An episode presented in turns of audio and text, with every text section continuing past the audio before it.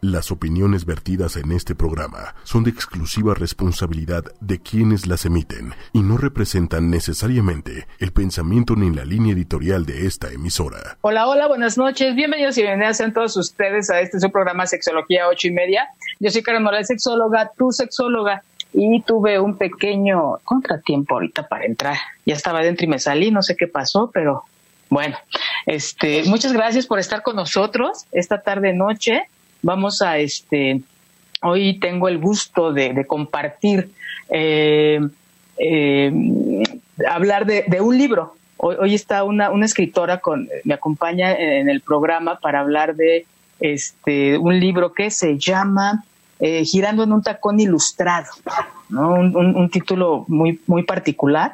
Este, cuando yo lo, este, lo escuché porque lo, Regina Curi, que es la escritora, la autora de este libro, eh, lo compartió en otro programa y me pareció muy interesante el contenido, me pareció muy interesante lo que ella expresa y este y bueno hoy vamos a dedicarle esta esta hora esta, esta rica en esta rica tarde, esta hora, a, que Regina nos hable de, este libro que tiene que tiene algunos temas que se relacionan con nuestras sexualidades, tiene temas muy interesantes para este puntos muy interesantes en donde eh, a mí me gusta, mm, lo he llevado a compartir en otros programas, la importancia de los padres en la educación de, la sexualidad de sus hijos, en la importancia y responsabilidad que tienen los adultos cuando conviven con un menor.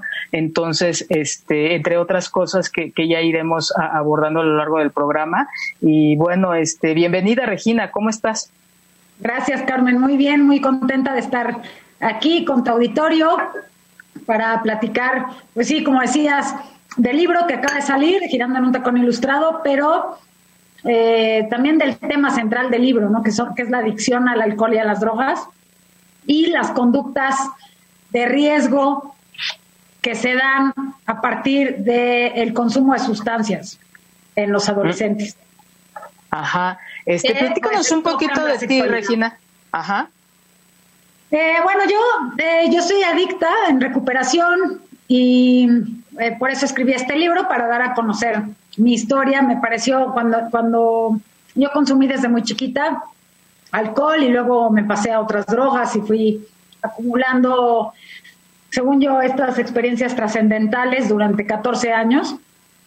Y cuando llegué a recuperación, cuando estuve internada en una clínica que se llama Montefenix, y salí de la clínica, me di cuenta de la enorme desinformación que hay acerca de las adicciones de las drogas, de los factores de protección que se pueden emplear para prevenirlo, de los factores de riesgo que son promotores para que se dé.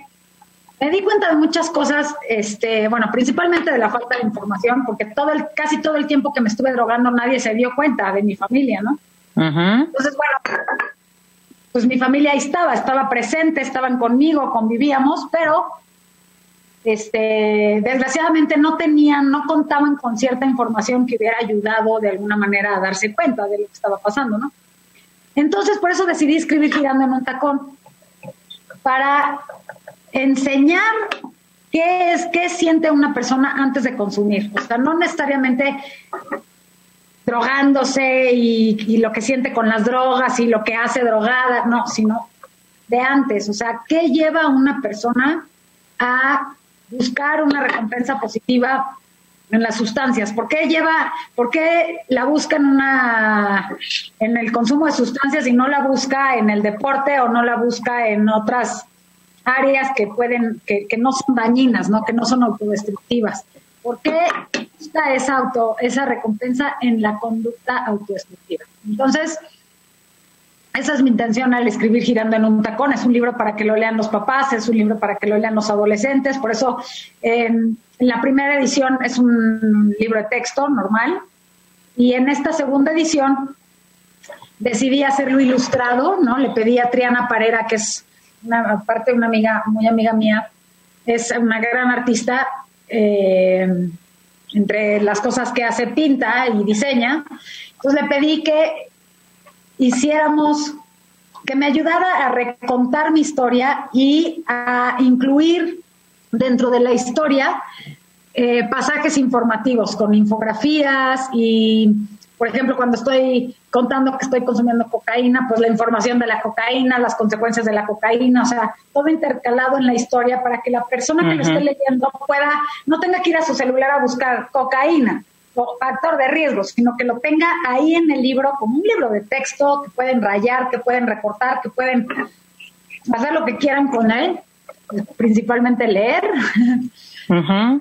Este para atraer a, este público más joven, ¿no? A quien le puede servir muchísimo identificarse con el personaje para no caer en lo mismo.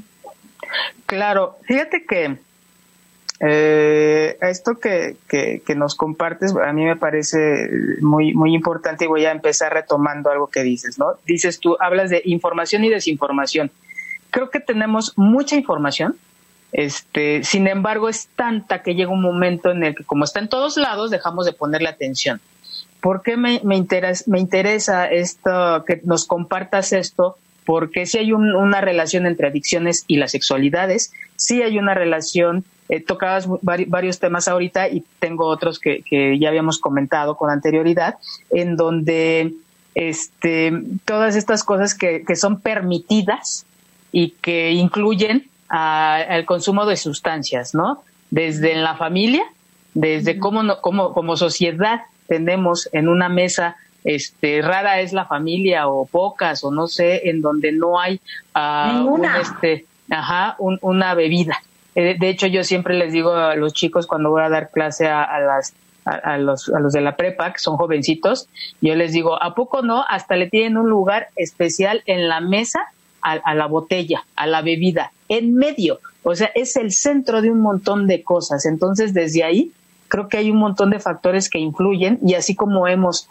como sociedad, este, aceptado y normalizado la violencia, también las sustancias, también las, este, eh, son, son muy reguladas y son aceptadas, ¿no? ¿Cuántas veces en broma se dice, ándale, que pruebe tantito, no, no pasa nada, y qué mejor que en su casa. Híjole, es una ruleta rusa, porque esa probadita puede llevar a nuestro niño, a nuestra niña, a nuestro adolescente a que sea, inicie un hilito que ya no va a poder encontrarle el fin y a veces e-, ese fin es la muerte.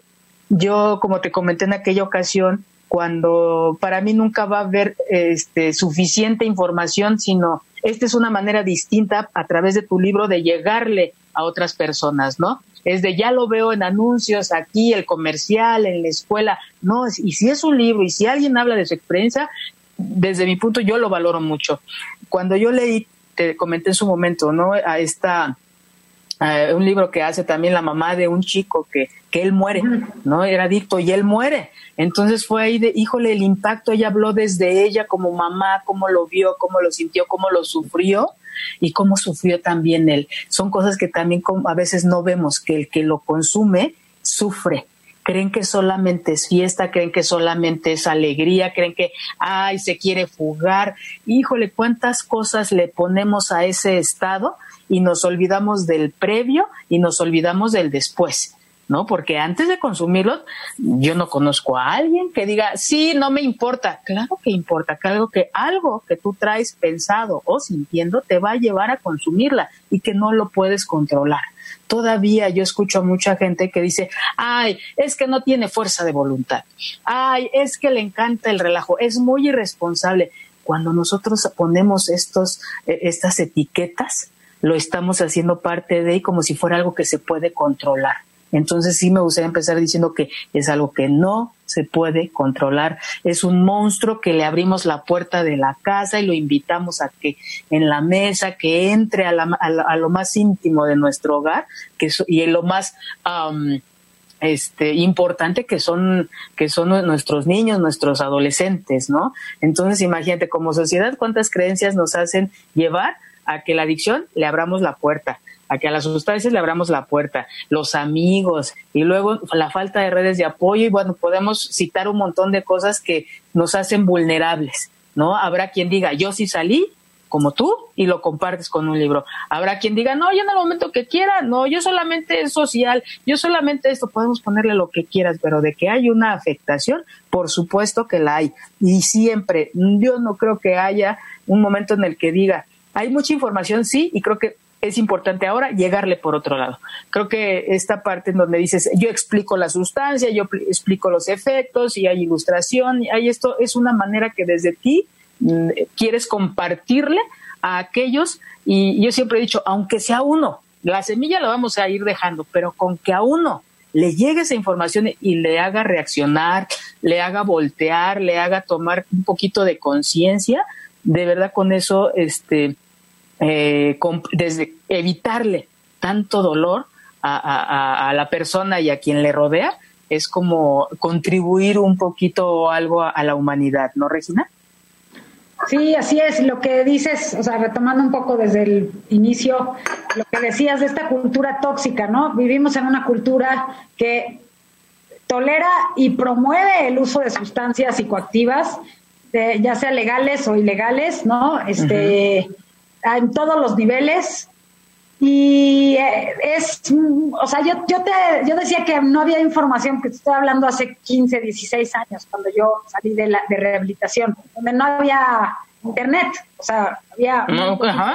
Sí, había información, pero no había cómo obtenerla ni nada, pero algo importante, un factor importante que creo que nos pasa, aún teniendo la información, aún teniendo los medios, es que crees que no te va a pasar crees que a mí no me va a pasar, le pasa a otros, pero no, le pasa a las hijas de mis amigas, pero no a mi hija.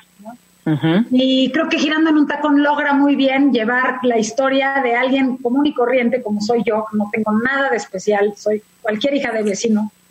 Y, y decir, bueno, pues si le pasó a ella, también me puede pasar a mí, ¿no? O sea, cualquiera le puede pasar. Y es esa cosa de ser, si de alguna manera hay que ser vulnerables, hay que vulnerabilizarnos, ¿no? No sé si existe esa palabra, pero hacernos vulnerables y humildes y, e, informarnos y decir, bueno, le pasó a ella, a mí también me puede pasar. ¿Cómo puedo hacer para que no me pase, no? Y, y aprender a ver las señales.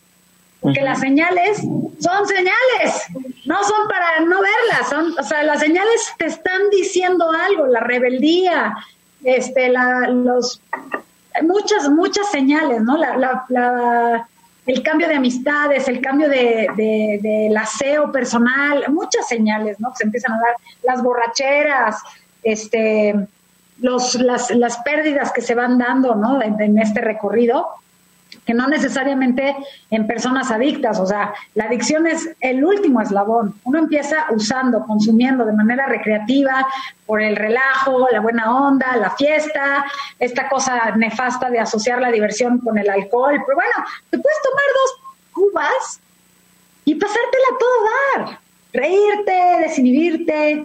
El problema es que como son jóvenes, no hay un control o sea, pedirle a un joven responsabilidad es como pedirle a una persona de 80 años que corra un maratón en tres horas.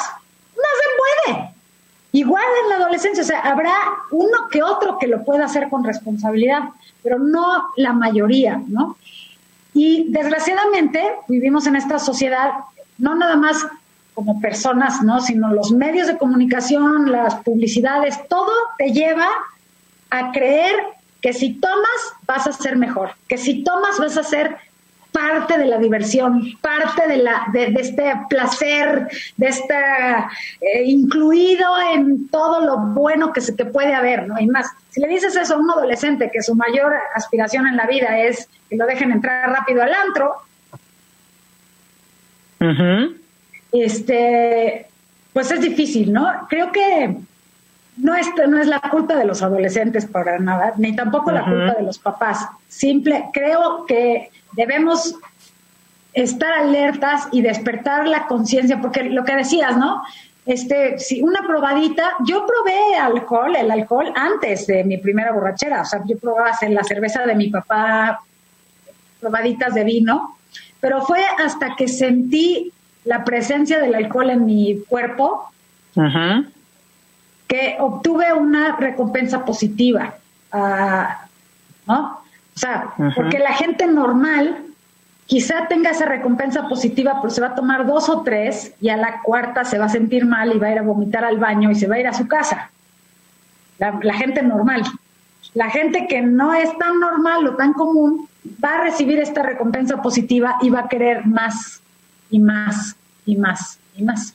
Y va a buscar la sustancia para obtener esta recompensa positiva. Y lo peor es que lo va a empezar a hacer a pesar de las consecuencias que eso le traiga porque va a ser mucho mayor el deseo de la recompensa positiva que lo que le pueda suceder, el dolor que le pueda pasar. Y esto que decías que la pasaba mal, yo creo que los adictos no la pasan mal mientras tengan sustancia.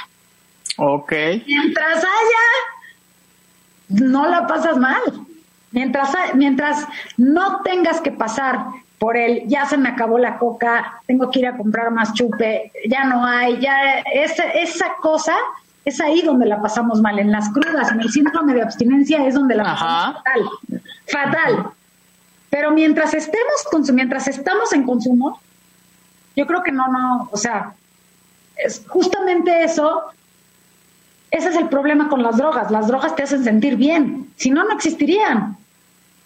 O sea, los seres humanos buscan sentirse bien y hay personas que no, que son carentes de herramientas como lo fui yo en su momento, que para mí era más fácil obtener esa recompensa positiva a pesar de las consecuencias a través del consumo de sustancias o a través de cortarme o a través de hacer pendejada y media que en hablar con mi mamá y decirle, oye, me siento de esta manera. O sea, yo sé que si yo me hubiera sentado con mi mamá y hubiera hablado con ella de manera honesta, no me hubiera ayudado. Mi mamá no entendía nada, mi papá menos, ¿no? Este, mi hermano menos, o sea, era y, aparte yo, yo buscaba aparentar, porque también crecemos en esta sociedad en donde mientras todo se vea bien, todo está bien, aunque por abajo esté podrido. Y yo no es que estuviera podrida, pero no me sentía bien. Pero aparentaba que sí, tenía amigos y, o sea, no, no, me, no era como el estereotipo de la chavita desubicada, desadaptada, ¿no? Entonces, eh, que también eso me ayudaba mucho, a, me ayudó a iniciarme en esta doble vida, que yo parecía, era popular, era súper querida, tenía mi novio, mis amigas, esto, el otro, este, pero atrás de eso, paralelamente, me encerraba en el baño a consumir inhalantes, ¿no? Como las, los chavos que viven en la calle. O o me robaba las pastillas del súper, ¿no? Para dormir, este, o tomaba de una manera, o sea, sin control, ¿no? O sea, tomaba hasta que me caía. Y no, mi intención no era caerme, era que no tenía la capacidad de controlarme, porque muy chica desarrollé pues, el problema, claramente, ¿no? este... Por ejemplo, ahí, permíteme tantito, Regina, este, e, e, en esta parte que dices tú, y, que me gustaría retomar en cuanto a los papás. Este, dices tú es que si me hubiera sentado a hablar, igual no entendía, mi papá aquí, mi papá allá. ¿Qué, ¿Qué cosas en ese momento de tu vida para que la gente que nos ve y que nos escucha, eh, que nos escucha, pueda, pueda tener esas alertas con sus, con sus hijos, ¿no? Este, tú que lo viviste precisamente en este momento, ¿qué, ¿qué pueden ver los papás en sus hijos que les permitan a ellos decir, híjole, algo está pasando? Yo creo que siempre hay, sin embargo, nunca está de más poner la, lista, ¿no? Dices tú el tipo de amigos, decías tú, este, bueno, así que si en la familia pues se, está regulado y aceptado y bien visto y aplaudido, pues, pues ya incluye, se va incluyendo a este grupo los adolescentes a determinada edad, ¿no? Pero ¿qué más hubiera visto tu mamá o tu papá para poder darse cuenta que algo estaba sucediendo con, Regina? Hay una cosa fundamental, que es, o sea, yo siempre fui muy rebelde, ¿no? Siempre me porté muy mal. O sea, siempre me sacaban del salón, siempre iba casi a reprobar el año, o sea, cada año era lo mismo, lo mismo, lo mismo, lo mismo, cada mes era lo mismo. Era súper rebelde. Y siempre me ponían el mismo castigo. Y ese castigo nunca tenía efecto porque a mí me seguía valiendo madre. ¿No? Entonces, más que ver señales, porque hay niños que son súper estudiosos, que se meten anfetaminas para estudiar. Yo, yo misma, cuando en quinto de prepa, cuarto, quinto de prepa, que engordé, fui al doctor, me, me recetaron unas pastillas que en ese entonces pues no había tanta información como ahora, y eran anfetaminas. ¿Y sabes lo que hizo esa anfetamina? Me ayudó a concentrar, porque yo tengo déficit de atención. Yo no estudiaba, no atendía, porque no me podía concentrar. Cuando empecé a consumir esas pastillas, resultó que sí me podía concentrar y en quinto de prepa exenté todas las materias. De ser burrísima toda mi vida. Entonces, eh, no hay, no hay que quedarnos en el estereotipo, ¿no? De la mugrosa o la burra o la floja o la... sino las señales también son de parte de los papás. O sea, no en el comportamiento de los hijos, sino que se cuestionen, ¿qué estoy haciendo? ¿Tiene efecto los castigos o las medidas que pongo? Sí, no. Si no, entonces está pasando algo más abajo de eso, ¿no? ¿Quién, si no, si no surte efecto la consecuencia que estoy poniendo, pues cambia de consecuencia, ¿no? O sea, si a mí me duele la cabeza, me tomo una aspirina y no se me quita, y me vuelvo a tomar una aspirina y sigue sin quitarme, y me vuelvo a tomar la aspirina y me vuelvo a tomar la aspirina y sigo con el dolor de cabeza, pues estoy loca, ¿no? ¿Para qué me tomo la aspirina? Mejor busco otro método para quitarme el dolor de cabeza. Obvio. Pero a los papás luego les cuesta trabajo ver eso. Están esperando ver en el hijo la respuesta y muchas veces la respuesta la tienen ellos, cambiando de estrategia. Pero es difícil cambiar de estrategia cuando no sabes qué está pasando. Sí creo que en mi familia había poca comunicación, que es un factor común de todas las familias, ¿no? Eh, nada más tantito, Regina, me dices, decías hace ratito que los en esta parte de, este, cuando hablas de, ti, dices tú es que pues cree uno que no te va a pasar, que le va a pasar al otro, que tú no. Creo que en ese mismo tenor, eso mismo piensan los papás. No, claro. mi hijo, no. Ah, en esta familia no va a pasar esto. Entonces es cuando se repite esta, se refleja, ¿no? Esta, este modelo de papás y claro que lo van a hacer los hijos. Entonces ahí el inicio, si nos damos cuenta que me parece muy importante tomar en cuenta es, no es el adolescente que no, que cree, el, invulnerable, ¿eh? al que no le va a pasar nada. También la familia cree que nunca va a estar en un problema de, de esta situación. Entonces, cuando yo, ahora sí que si no lo veo, no existe. Muy básico, ¿no? Entonces ahí creo que son esas cosas que sí me gustaría que quedaran muy claras porque es, a lo que te decía, podrá haber mucha información, sin embargo, ya cuando lo dice alguien que lo vive como tú, dices tú, podemos sacar un montón de cosas que sí, nuestro público, la gente que nos ve y nos escucha, puede retomar y que se quede para reflexión. Es, ¿realmente creen que no les va a pasar? ¿Realmente creen que esa parte que nuestro adolescente, nuestro niño dice, es que a mí no me va a pasar? Pues porque ustedes se lo enseñaron, porque ustedes también creen que nunca van a tener una situación de estas. Entonces creo que una de las maneras que también nos permite ser realistas es, pues no me gustaría que pasara, sin embargo puede pasar, ¿no? ¿Qué podríamos hacer al respecto? ¿Por dónde vamos a empezar? A lo mejor lo voy a ver más, más, a lo mejor la voy a escuchar más, a lo mejor voy a la escuela, a lo mejor esto. Igual cada quien, porque tampoco hay una lista de lo que se debe de hacer, porque cada familia es un sistema diferente y cada uno trae una historia. Entonces, ¿qué van a hacer? Platíquenlo ustedes, platiquen por favor, hoy en la tarde, noche, dense un tiempo ahorita que tienen un poquito de más, bueno, ya menos, porque muchos ya empezaron a trabajar, a ir a sus áreas laborales, ¿qué harían? Eh, pónganse esto, no es lindo, pero tampoco dice, quiere decir que no va a suceder. ¿Qué harían si alguna vez uno de sus hijos, de sus hijas, se encuentra en un problema de, de, este, de adicciones? ¿Qué harían? ¿A quién acudirían? ¿Por dónde empezarían? Entonces, no, yo creo que es la invitación Pregúntense qué pasaría en una situación así. Y eso de verdad nos permite estar más, entonces sí estar alerta, entonces sí tener la capacidad de poder ver y no de sentir esta invulnerabilidad que dice, no, a mí no me va a pasar, entonces nunca lo veo, ni siquiera me lo imagino, qué miedo. No, seamos realistas, puede pasar. Nos pasa muy seguido y no lo queremos ver. Y, y antes de continuar, Regina, dice Rodrigo Hernández, buenas noches, aquí en mi colonia hay un chavo bueno, ya no tan chavo, que vendía mota y tenía mucho dinero y hoy venía con facilidad de muchos lugares y seguido, pero empezó a probar lo mismo que vendía y hoy está tristemente en situación de calle y fuera de sus facultades mentales. Nos resume este cómo el deterioro de una persona. ¿no? Nos resume, este, muchas gracias Rodrigo por, por este compartir, pero nos reduce el, el, este, la línea, porque aquí sí no, no hay mucho, no, no hay mucho para dónde. Este, dice ya hay alteraciones de sus capacidades cognitivas. Alex, el, el del libro que les decía hace ratito, murió, este, hoy tú estás platicándolo, entonces eh, digo, es una ruleta rusa que hay quien sí puede este, tomar acción o sus redes de apoyo, que ahorita sería como lo, siguiente que nos gustaría que me gustaría que nos compartiera Regina. ¿Cuál fue, en dónde empiezas a decir qué fue lo que a ti te, fue tu apoyo, tu guía, tu luz para este darte cuenta? Bueno, primero lo que es lo que te decía al inicio, por eso escribí girando en un tacón, porque soy cualquier persona, no soy el, el estereotipo, no soy ni la chava que vive en la calle, ni Paris Hilton, ni nadie. O sea, soy como cualquiera. Y esa es la intención. De hecho, una de mis conferencias así se llama. A cualquiera le puede pasar, ¿no? Que estén alertas. Si me pasó a mí, te puede pasar a ti, te puede pasar a cualquiera.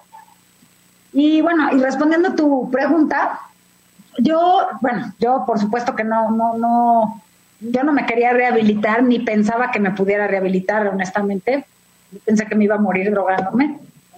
Pero mis papás se dieron cuenta, mi hermano se dio cuenta primero, le dijo a mis papás, y ellos, ya viendo el problemón encima, este, se fueron a, a Montefénix a pedir informes, ¿no? O sea, a decir, a ver, está pasando esto, y pues ahí como que les abrieron los ojos, ¿no? Les dijeron, a ver, los síntomas son estos, ¿cuáles de esos tiene Regina? No, pues todos, ¿no? Tan la luna, este, ya había perdido el trabajo, tenía deudas, siempre estaba callada, porque cada vez en la vida también me fue orillando, ¿no? O sea, yo era socia en un restaurante eh, donde no, no, habíamos invertido de más, entonces fue, fue muy difícil recuperar la inversión, no ganaba dinero, eso me provocaba pues no poder comprarme la sustancia, al mismo tiempo me llevaba a relacionarme con personas que me la compraran, este como eh, eh, yéndome a otro mundo, ¿no? A otro mundo que, que, que no es el ideal, ¿no?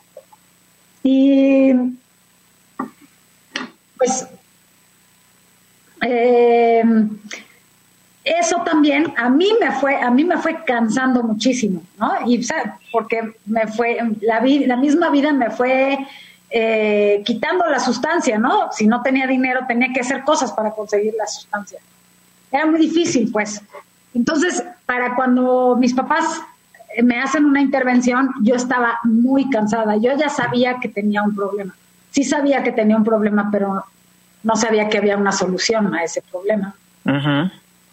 Este, y pues ya, o sea, me, me, de ahí me hicieron la intervención y me llevaron a internar. Y ya en el internamiento es donde entendí que lo que tengo es una enfermedad. Yo pensé que era un tema de falta de voluntad, un tema de inteligencia, un tema de, de, muchas cosas que no tienen absolutamente nada que ver con la adicción. También lo que dice la gente, ¿no? O sea, estos prejuicios morales estúpidos, ¿no? Que hacen que, que sea más difícil aceptar que tienes un problema, ¿no? Este, y en la clínica entendí, pues esto, que la adicción es una enfermedad, que es una enfermedad física, es una enfermedad mental. Enfermedad mental es de manicomio. O sea, está definida en el DSM-4 este, de, la Asociación de, Psiquiatría, ¿no? O sea, es una enfermedad que te dice básicamente, para no darles la definición del DSM-4, básicamente te dice, tú no eres adicta, tú sí puedes consumir tú puedes controlar tu manera de tomar. No importa que ayer no sabes ni dónde dejaste el coche, pero hoy es otro día y hoy sí puedes. Una copa te va a hacer sentir mejor. Todo el tiempo es eso, obsesivamente pensamos eso. Obsesivamente tenemos esta obsesión que nos dice que sí podemos controlar y que sí, y que una nos va a hacer sentir bien. Entonces, ¿qué hacemos? Pues nos echamos una, porque pensamos que nada más nos vamos a tomar una. Y cuando empezamos se activa esta reacción anormal que no la tienen muchas, que no la tiene el 95% de la población mundial o el 90% de la población mundial. Se activa esta reacción eh, anormal y hace que literal no podamos parar. O sea, no puedes parar. No puedes parar. Ya en mis últimas etapas de adicción, yo consumía hasta que me desmayaba. Ya, si ya no había coca, me tomaba una pastilla. Si ya no había pastillas, tomaba alcohol. Y si ya no había alcohol, me tomaba la pastilla para dormir. Y si no, fumaba mota hasta que me desmayaba, hasta que caía tirada, ¿no? Durante el último año. Este. Y sí me, o sea, sí me, sí me, sí me hacía efecto la droga, pero ya no me daba placer, ya no sentía este placer que me daba al principio. O sea, al principio cuando empecé a consumir cocaína me sentía poderosa, me sentía guapísima, me sentía la reina de la noche. Imagínate para alguien de baja autoestima que no sabe ni para dónde le apunta nada. De repente te das un pase y te sientes wow, ¿no? Que puedes contra el mundo. Pero cuando ya te haces adicta, cuando ya tienes la necesidad, cuando ya tienes, cuando ya estás en este ciclo de, de obsesión compulsión, obsesión compulsión, obsesión compulsión, donde ya eh, modulaste todas las áreas de tu vida para poder consumir y que muchas veces estás haciendo cosas en contra tuya para poder hacerlo, que te genera mucha culpa, pues consumes más para tapar esa culpa, que te sientes cada vez peor entonces, cuando consumes, pues, te sientes mejor. Entonces, buscas estar consumiendo todo el tiempo para no caer en ese peor que cada vez es más peor, ¿no? Y entonces, bueno, pues con toda esta cosa, eh, lejos de sentirme mal o sentirme, no sé, o sea, sí, mal en la clínica, me dio muchísimo alivio enterarme que era una enfermedad, me dio una esperanza que tenía 14 años de no sentir, de, que es una enfermedad y que me estaban eh, proponiendo una solución, ¿no? O sea, que, no tenía que seguir luchando ni peleando conmigo misma de que si sí puedo, no puedo, si puedo, no puedo, si puedo, no puedo. Tenía la, oportunidad de recuperar mi vida, ¿no? O de, bueno, no de recuperarla, porque yo siempre digo que ni siquiera tenía vida cuando empecé a consumir, era demasiado chiquita, tenía 13 años, era una niña, ¿no? no había construido nada. Entonces, pues tenía la oportunidad de construir mi vida. Eh, y así lo hice, ¿no? O sea, salí de la clínica, eh, me, me, dieron la oportunidad de escribir este libro, ¿no? Lo, escribí, fue muy exitoso en su momento, cosa que estoy esperando que suceda esta vez también. Eh, fue muy exitoso, pude, tuve contacto con gente de, Estados Unidos, de México, Este, eh, he dado conferencias en todos lados, en todos los niveles, este, y he tenido la oportunidad de hablar así one on one con, gente que necesita ayuda, ¿no? O que está buscando ayuda y que no sabe cómo. Entonces, me cambió la vida. De repente, de repente me empezó a buscar muchísima gente y no ha dejado de buscarme durante toda mi recuperación. Yo tengo 16 años de estar limpia. No ha dejado de buscarme la gente y a mí, la verdad, me da una satisfacción enorme. Eh, pues esto, ¿no? O sea, que me llamen para dar una entrevista y de ahí me llaman tres personas porque necesitan ayuda o porque necesitan un referente o lo que sea, ¿no? Y si no eso, eh, porque eso, bueno, pues es hacia afuera, encontré lo que estaba buscando en mi vida. O sea, yo me drogaba según yo porque me sentía libre, que era emancipada, libre, hacía lo que quería, no estaba con que quería, hacía lo que iba, venía, todo, y sí lo hacía, ¿eh? O sea, sí, sí era todo eso, pero cada vez me iba yo, o sea, te vas dependiente de una sustancia, a la que sea, al tabaco, al café o a la cualquier sustancia y es un infierno. Un infierno no poder parar cuando tú quieres. Es un infierno, en cualquiera lo ha vivido. Es un infierno cuando no te puedes parar de la mesa cuando quieres. Te tienes que quedar en una situación que no quieres. Cuando no tienes ese poder, ya no tienes la opción solamente tienes, tienes una opción que es drogarte, ¿no?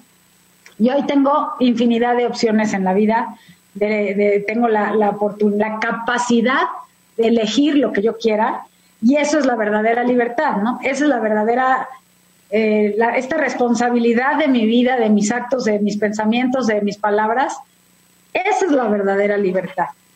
No hacer lo que yo quiera. Aparentemente, ¿no? Porque sí, sí hay una libertad, pero no como cuando lo asociamos a esta parte en donde este, incluso nos ponemos en riesgo, ¿no? Me gustaría tomar esta parte que dices y que tiene que ver con, con, la sexualidad, ¿no? Con, esta, con la salud sexual. Eh, dentro de la definición de salud sexual se encuentra esta capacidad de sentir placer. ¿no? Este, entonces, eh, confundimos, creo que confundimos mucho esta inmediatez de que alguna sustancia eh, nos lleva a sentir cierto placer que es inmediato y así como llega se va y ya hay una consecuencia, ¿no? Entonces, cuando creo que hay una, a veces te digo, nos, nos confundimos porque si aprendiéramos, porque es parte de la educación sexual, a este, ver qué es el placer, a saber que tenemos la capacidad de vivirlo, de sentirlo y que es nuestra responsabilidad, creo que desde ahí eh, tendríamos más herramientas para, para, para decidir qué hacer y qué no hacer y que tiene que ver con mi bienestar y que tiene que ver también con mi capacidad de sentir placer, ¿no? Que se tiene que ver con actos de responsabilidad, tiene que ver con algo que se construye, tiene que ver con algo mío y que está en mí, no en algo externo hacia mí. ¿Cuántas veces? Porque estas conductas que nos lleva a conductas de riesgo, ahorita a ver si, si, si, lo, retoma, si lo retoma Regina, a veces eh, dejamos en el otro, en este caso en alguna sustancia, la capacidad es que sin esto no estoy bien. ¿no? Entonces e, es una suma y se empieza a hacer una, una bola de, de, nieve, ¿no? Cuántas, como bien decías en hace un rato, ¿no? ¿no? No era yo, también la gente con la que yo me, me relacionaba. Entonces, no solamente es el consumo, sino es las conductas de riesgo, es que nos relacionamos de manera dependiente, codependiente, es todo este reflejo de esta conducta en mi dinámica en diferentes contextos. ¿no? Se pierde el trabajo o se o no se crece este la, la parte económica, entonces no solamente es esto, sino el efecto de este consumo me lleva a alterar mis áreas de desarrollo y llega un momento en el que empezó, diría yo, con una creencia o con una idea de que es un placer, pero momentáneo, y este deja de sentirse como bien lo describiste, ¿no? Después ya no era y ya era más y, y a veces, no sé en tu caso, pero a veces hasta la gente combina, ¿no? Ya no es suficiente esto y mejor le combino con otro porque entonces ya ah, siento... Combinas todo, sí. porque ya no es suficiente, pero no es la sustancia, sino es de que ya no te generaba placer era algo muy momentáneo que tenía una duración y que había una consecuencia, cosa que también si nos hubiera esta educación este eh, en cuanto a conocernos decías tú en un principio también es que pues también en lugar de que se incluyan actividades de deportes culturales no sé no hay mucho de eso no tener no hay mucho en nuestro país de esta cultura no de, de ahí sí conductas o actividades que nos lleven a sentir placer como el deporte, como actividades en equipo. Estilos de vida saludables. Exacto, eso yo sí creo que debe desde la escuela y los papás deben de hacer algo al respecto, ¿no? Porque, por ejemplo, ahorita, ¿no? Con la situación que, se vive, los chavos están conectados a Internet, a la televisión, eh, sí hay quien se ha tomado la, la, la, la este, el tiempo para hacer otro tipo de actividades y es de es que esa la actividad no es el estar en la televisión, no es estar en una computadora, hay infinidad de cosas. ¿Qué pasa si no hay luz? ¿Se matan? ¿No? No sabemos estar en silencio, no sabemos estar con nosotros, no sabemos escucharnos. Y los niños son tan receptivos que sería una gran oportunidad de enseñarlos a ellos a escucharse, a sentirse, ¿no? Eh, cuando eh, a escucharse el latido de su corazón, a ver el funcionamiento de su cuerpo.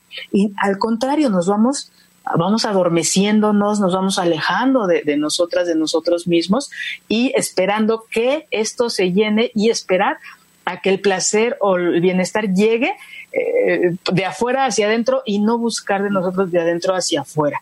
¿No? Y no me estoy metiendo con cosas espirituales ni de contacto, no, con cosas muy básicas que ya después nos pueden llevar a eso, pero cosas básicas, ¿no? Cómo te sientes, a qué hueles, de tus manos, o sea, nos olvidamos, nos hemos olvidado mucho de eso, ¿no, Regina? Totalmente. Y las, el consumo de sustancias, que también es, este es otro, ¿no? O sea, mucha gente dice, es que con la sustancia, con el alcohol, con el con, el, con la cocaína, ¿no? Es que con respecto al sexo, ¿no? Sientes mucho más, sientes increíble, sientes, o sea, es y lo que hace las cualquier sustancia sí te sí, efectivamente sí te, te altera los sentidos, pero no es real, ¿no? Entonces empiezas a experimentar la vida, como dices, en todas las en todas las áreas de una manera alterada, ¿no? De una manera en la que ya no eres tú.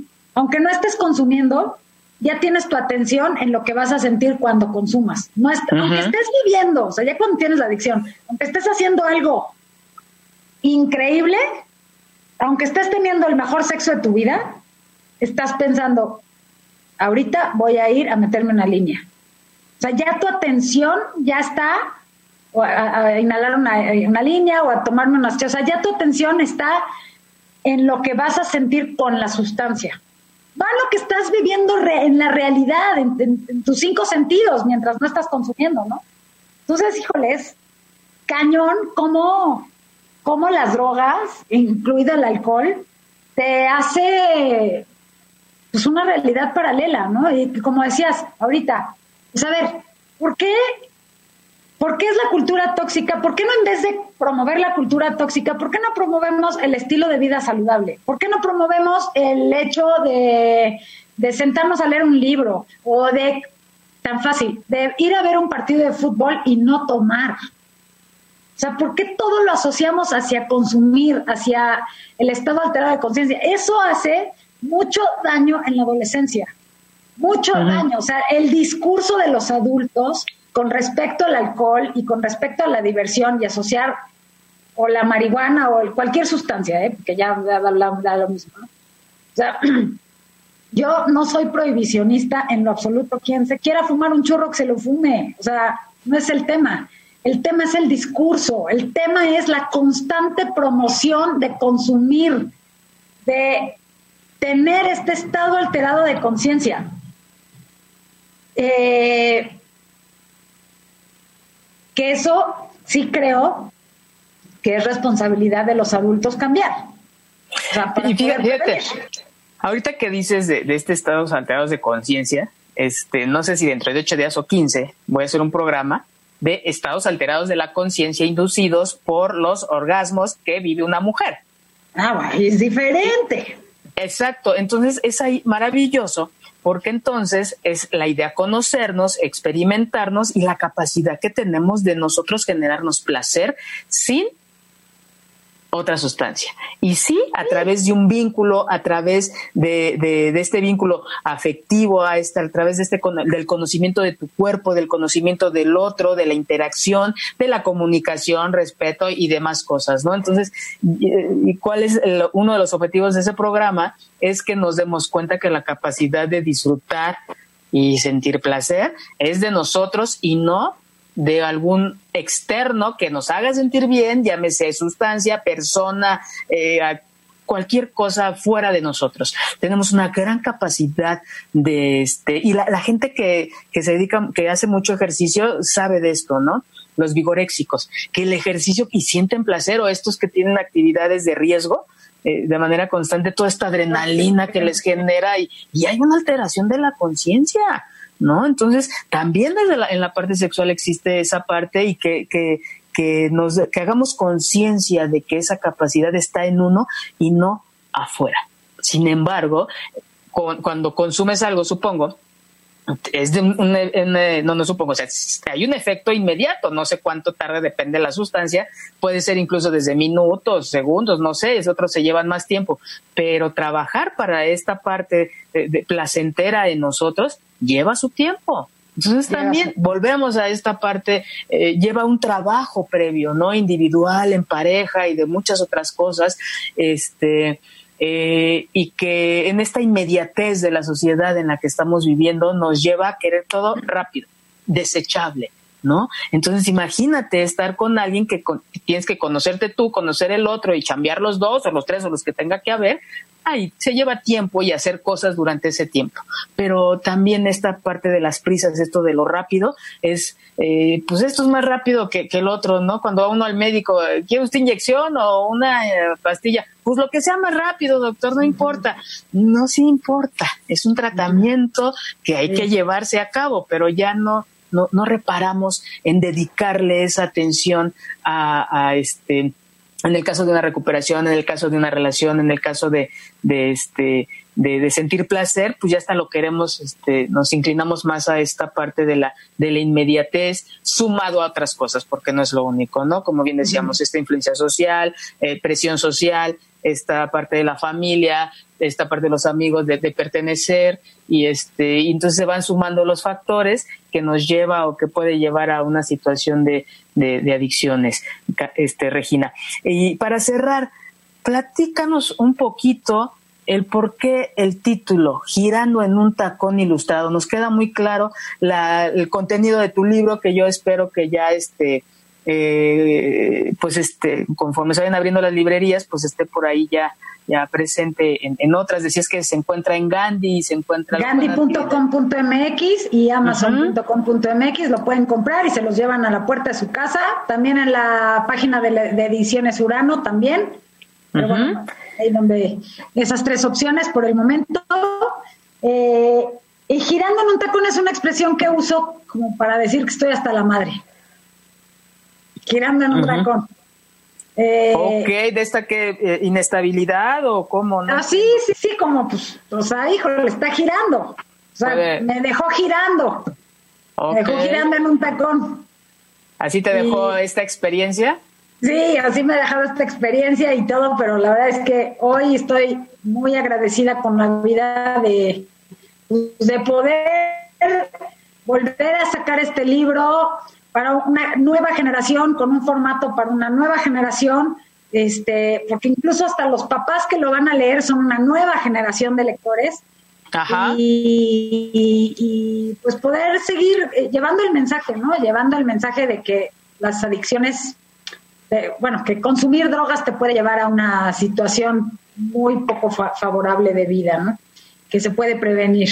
Y, desde luego se puede ser feliz. Y ahorita que decías rápido de, del orgasmo y de los deportes extremos y así, nuestra, nuestro cerebro tiene la capacidad de imitar, más bien, las drogas, algunas drogas como la marihuana, como el, eh, los opioides, ¿no?